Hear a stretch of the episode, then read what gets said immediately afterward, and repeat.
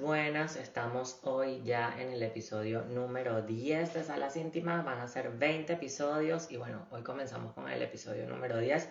Estoy súper feliz. Hoy voy a tener una invitada increíble que es una gran amiga. Es, ella es Mariana, Mariana Biodeco. Este, bueno, saludando a la gente que se está uniendo desde ya. Gracias por estar conectados. Enseguida vamos a estar hablando con Mariana Biodeco en el episodio número 10 de Salas Íntimas. Ya se acaba de conectar. Son 20 episodios charlando con creativos y ya estamos por la mitad. Así que vamos a darle la bienvenida a por acá. Vamos a ver, saludos a todos.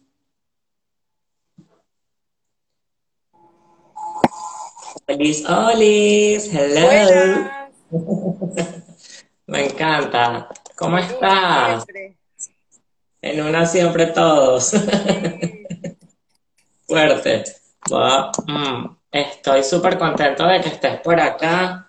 Hoy es el episodio número 10 de Salas Íntimas. Van a ser 20 episodios charlando con creativos. Saludos a todos los que se están conectando. ¿Y cómo estás, Mariana? Bueno, estoy medio dormida porque me acabo de levantar de una siesta de domingo. Pero yo dije, yo entro y me va a ir subiendo la energía con la adrenalina. Así que estamos todos bien. Pero estoy media dormida, así que vamos tranqui que no hay apuro. tal cual, tal cual. Bueno, nada, buenísimo. Este, yo estoy súper contento. Perdón. Estoy estoy súper contento de tenerte acá porque, bueno, o sea, eres una gran amiga y justamente esta iniciativa del podcast justamente es charlar con amigos y justamente creativos, además para hablar un poquito de los procesos que hay detrás de eso. Una cosa que me encanta este, entre, las, entre todas las terapias y todo lo que haces es justamente, bueno, cómo lo abordas, pero quiero hablar un poquito para los que no conocen, vamos a ir como por partes. Eh, ¿Qué es? Que nos cuentes un poquito qué es la, la decodificación biológica. Bueno, lo voy a resumir porque ya ayer hice un vivo que está en mi página y lo pueden ver, así no se me va tan largo porque es un poco complejo de explicar eh, rápido, pero bueno, les puedo decir que la, que la biodecodificación o decodificación biológica es una herramienta complementaria que se utiliza para entender el para qué el cuerpo físico manifiesta una enfermedad de cualquier tipo o una patología.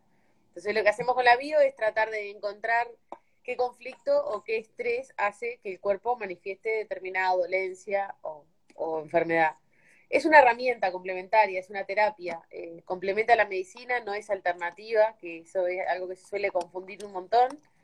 Eh, y bueno, y se trata en un consultorio como si fuera una terapia psicológica o cualquier otro tipo de, terapia. Eso es muy resumido. Si quieren saber más, lo pueden ver en el video de ayer que está ahí en mi página.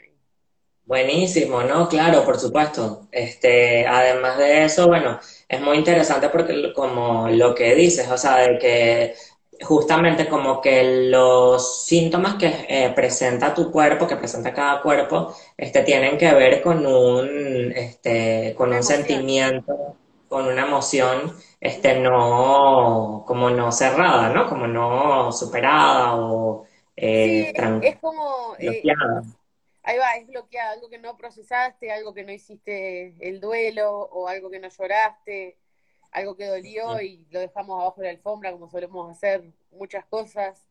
Eh, y bueno, tiempo después se manifiesta en el cuerpo como para avisarte, bueno, acá hay algo que trabajar. Y así evolucionar, porque el objetivo creo que es ese, un poco sanar y evolucionar. Y ahí vamos, en una en la vida siempre. Pero bueno, hay herramientas para siempre estamos en una, pero em, ahora yo te quería preguntar algo acerca de la, de la biocodificación. Este, ¿Qué sucede cuando una persona este, creativa, eh, todo, igualmente yo creo que todos en, en, distintas áreas de la vida somos creativos, o sea, el ser humano es alguien creativo. Pero, ¿qué sucede cuando una persona tiene un bloqueo, un bloqueo creativo? ¿Cómo se reflejaría? Un bloqueo un bloqueo artístico decís. Bueno eso ya no lo abordaría desde la biodecodificación. Yo como terapeuta lo abordaría desde otro lugar. Por ejemplo cualquier otra herramienta. Yo soy terapeuta en flores de Bach y, hay flores específicas para eso. Cuando uno está eh, me parece que está manifestando cuando se bloquea, está manifestando algo también. Es como, estoy bloqueado, necesito hacer un proceso en silencio. Eh, me parece que vas por ahí, o, la soledad, o querer estar en, como para adentro para después poder sacar para afuera, porque no creo que eh, generalmente los artistas desde el duelo o desde algo como trágico es que es que crean, pero necesitan previo a eso me parece como hacer una introspección. Y para eso se necesita cualquier tipo de terapia, de herramienta que te, que te sirva. No necesariamente tiene que ser la bio, es para enfermedades, es más como biología pura, pero podés ir eh, encarar un poco más para el lado holístico de la energía y, buscar qué es lo que está bloqueado con otra herramienta que no sea la bio.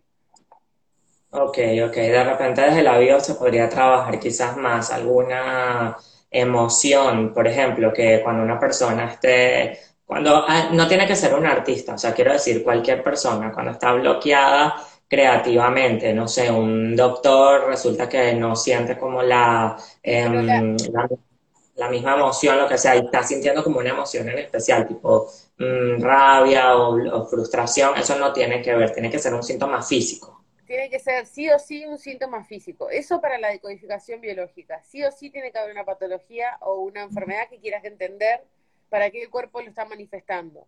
Eso es la bio, porque la bio se separa un poco de lo holístico, de la energía y de lo que vendría a ser espiritual o, o, o sea, se separa en el sentido de que tiene que sí o ser eh, haber un diagnóstico médico.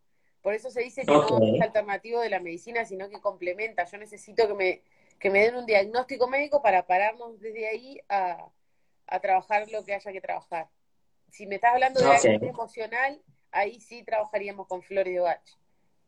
Perfecto, eso te lo voy a preguntar ahora más adelante que vamos a tocar ese tema. Este, en una. Eh, bueno, entonces, con la. Ok, con la. con la... Nos vamos a reír porque es imposible no reírnos nosotros. No, este, es así, así que. Este, bueno, igual quería saludar a todos los que se están conectando. Gracias por estar acá en sintonía. Y ahora, hablando un poquito de los cristales energéticos también, que es otro tema que me gustaría que tocáramos. Me parece súper interesante. Eh, me encanta. Quiero saber que, cómo funcionan los cristales energéticos. Bueno, todas, todas las preguntas a matar. mentira, mentira.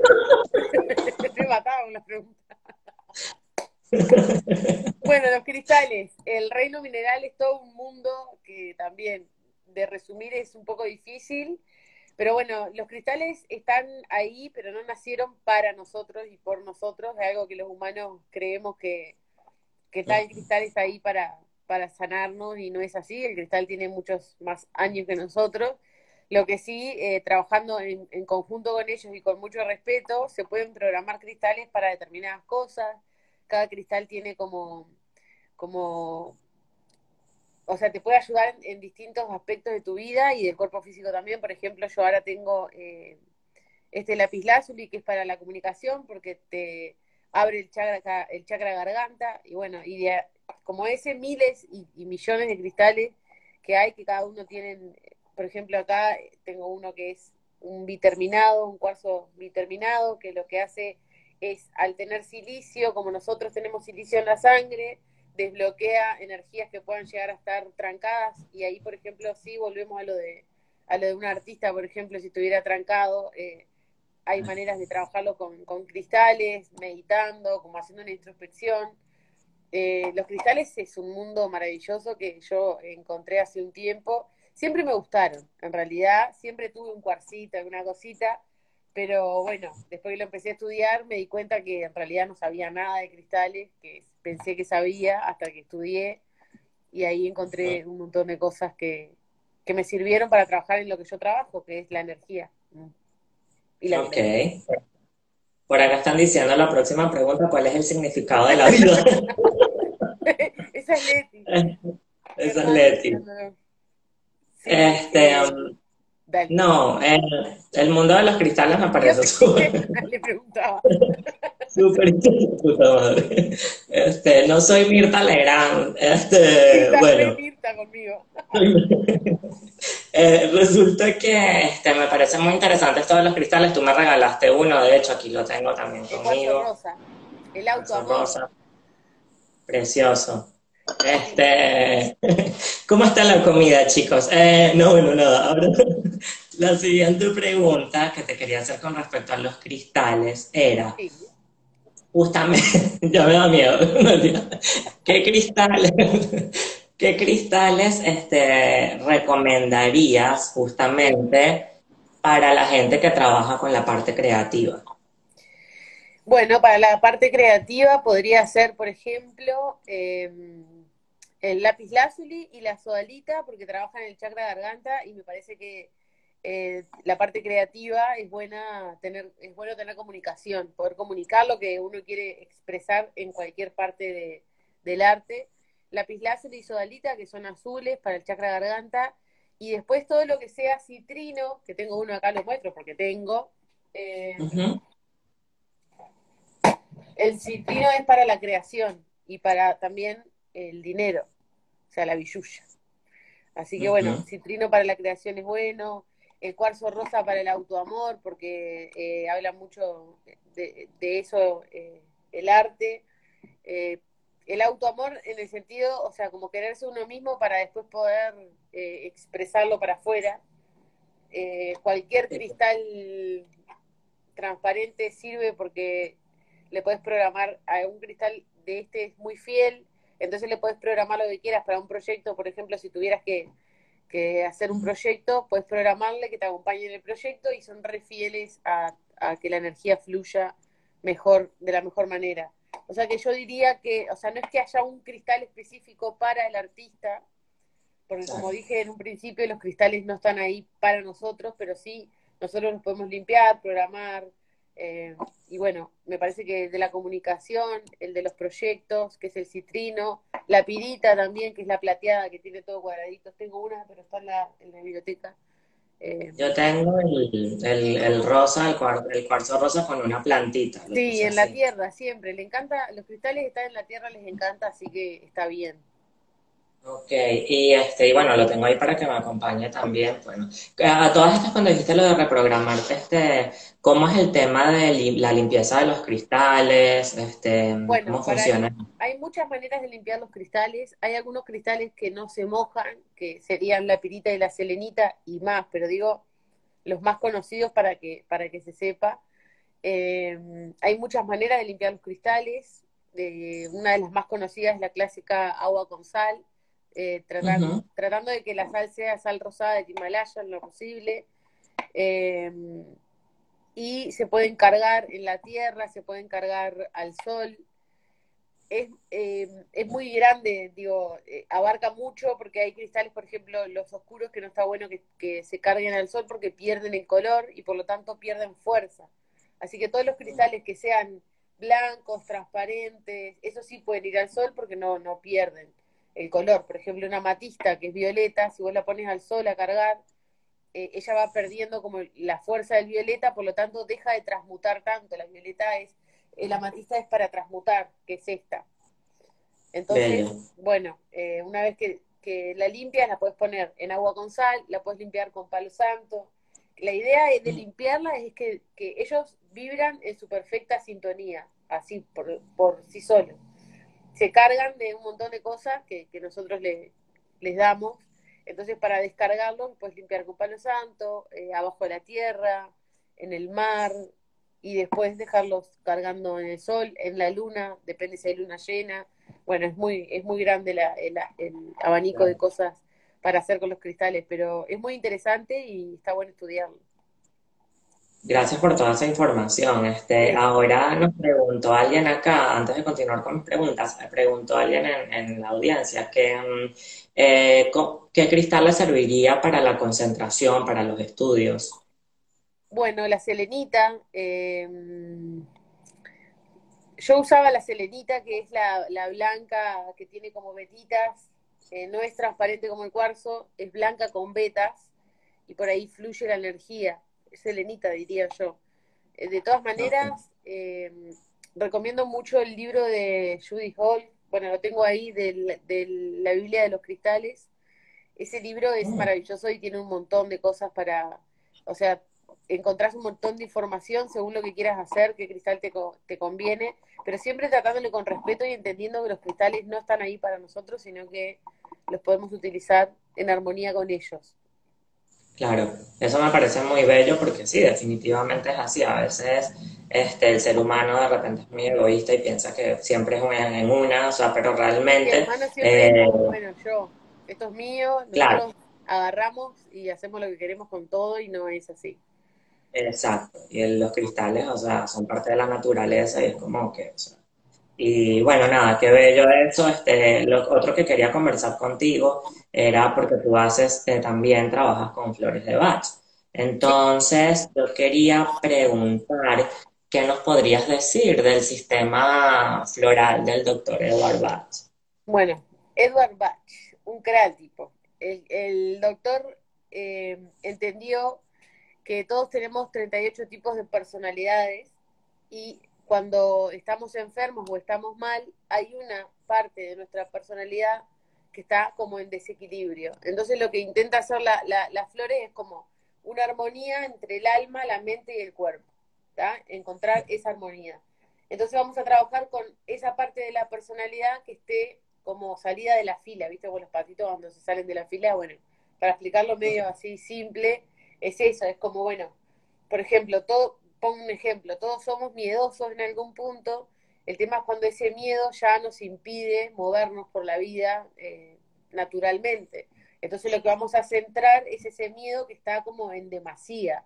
Y así con 38 tipos de personalidades. Bueno, em, el terror, el, el, orgulloso, el impaciente, ahí te miro ahí porque tengo, son 38, falta de confianza en uno mismo, los adolescentes cuando sienten que su cuerpo no les gusta, no necesariamente a los adolescentes, pero también nos pasa a los grandes, eh, cuando somos autoexigentes, un montón de cosas que hace que cuando son en demasía se desequilibra y ahí es que nos perdemos o nos enfermamos o nos, estamos tristes o estamos en una. Entonces, bueno, lo que hay que hacer es como eh, con las flores, mediante una, una consulta de una hora, lo que yo hago es, o cualquier terapeuta floral, es como tratar de percibir qué, qué parte de esa, de esa persona está como en desequilibrio para poder eh, equilibrar. Y es una terapia muy linda. Yo antes de estudiarlo tomé flores. Es muy sutil, no es que vas a tomar, bueno, no tiene químicos, no tiene contraindicaciones, lo pueden tomar los niños, los animales. Eh, ahí sí es, es más, eh, se podría decir, se percibe como, como más contundente, pero no es que en una semana de tomar flores uno va a estar de fiesta y va a estar todo bien, no, es una manera como de hacer una introspección y, y, trabajarte para sanar, para sanar lo que te esté haciendo mal, depende de la circunstancia. Eh, eso, esas son las flores, así como muy resumido.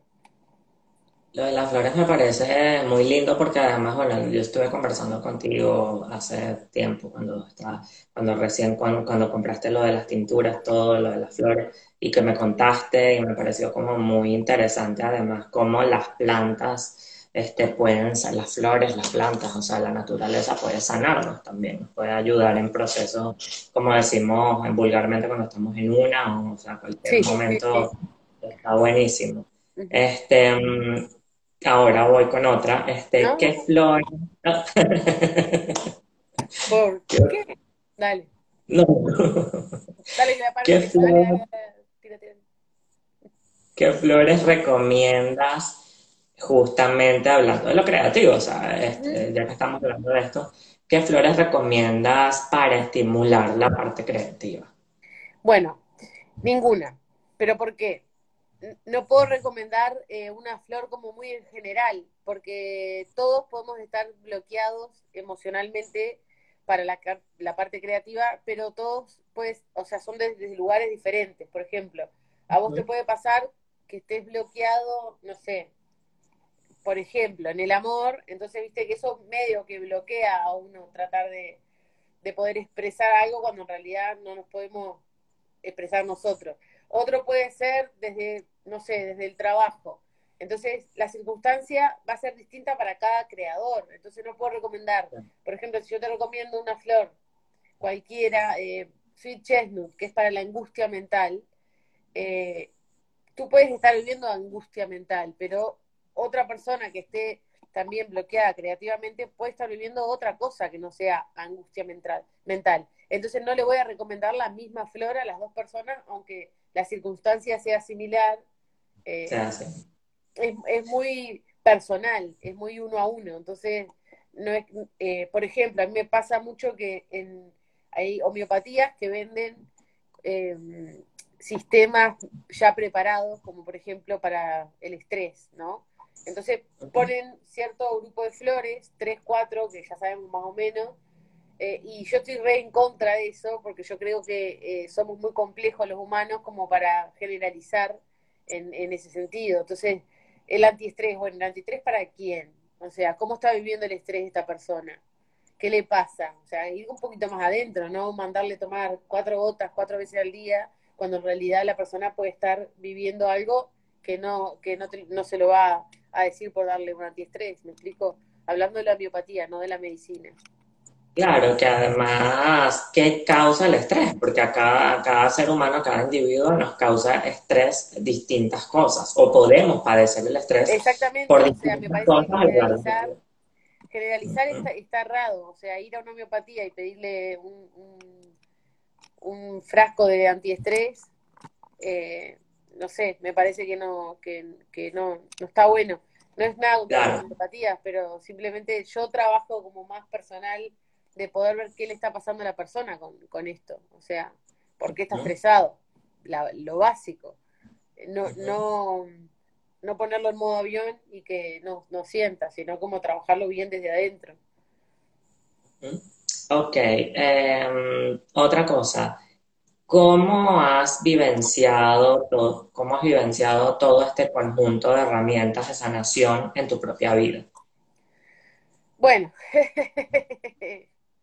contundente. Lo que decía ayer en el vivo que hice eh, es que generalmente las personas que se vienen a atender eh, me hacen eh, reflejo.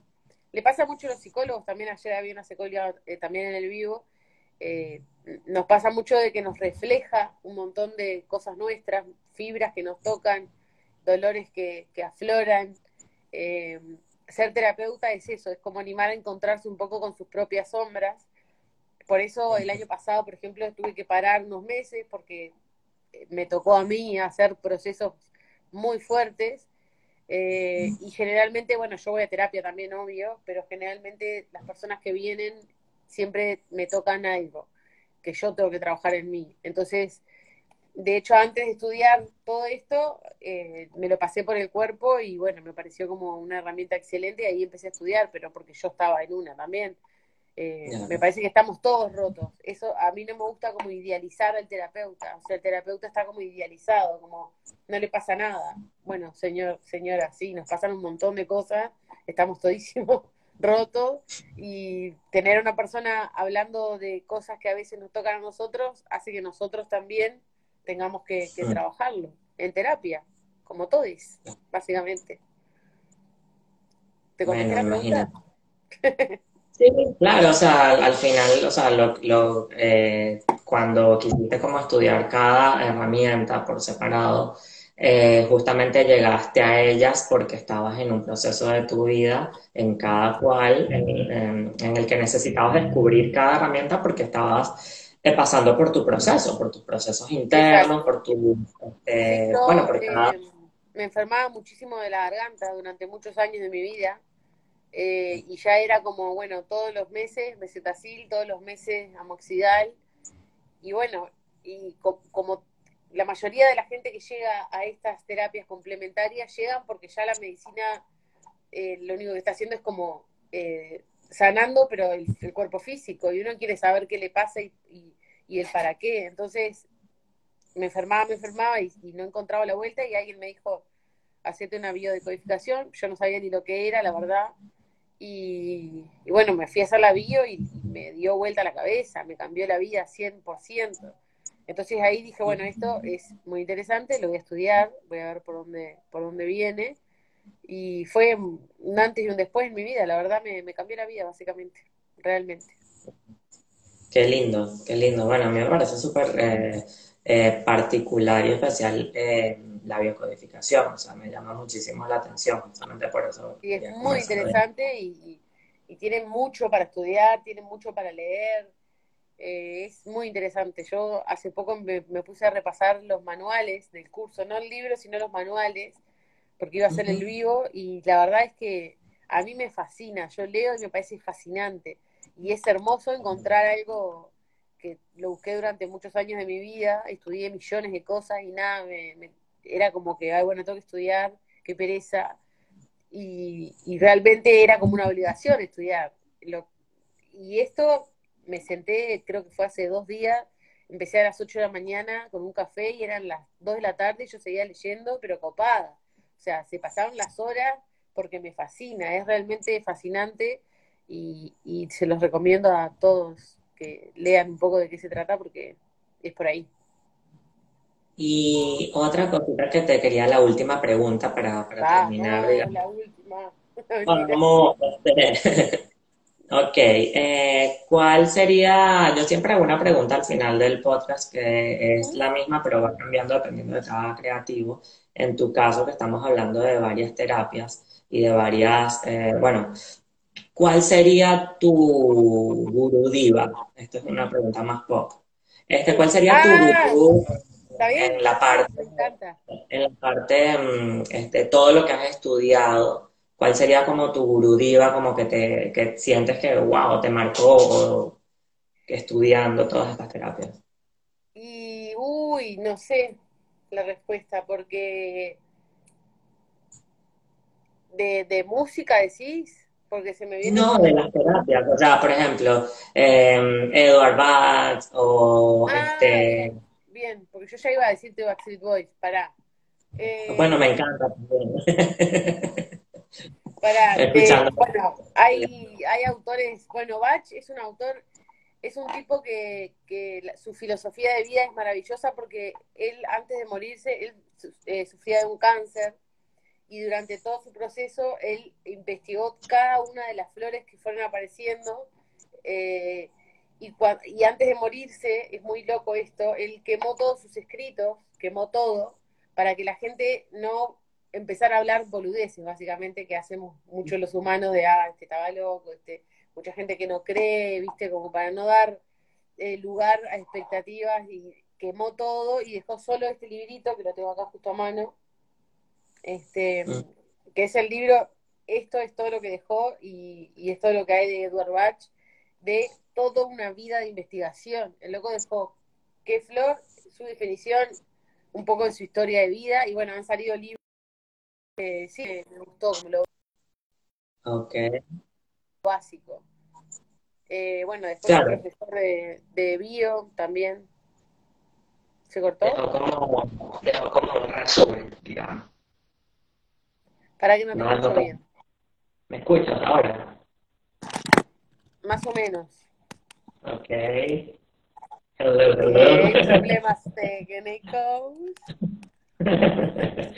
Está Este, cortado, pero tranqui, esperamos, no hay apuro. problemas técnicos. Inhala, exhala, Tranquilo.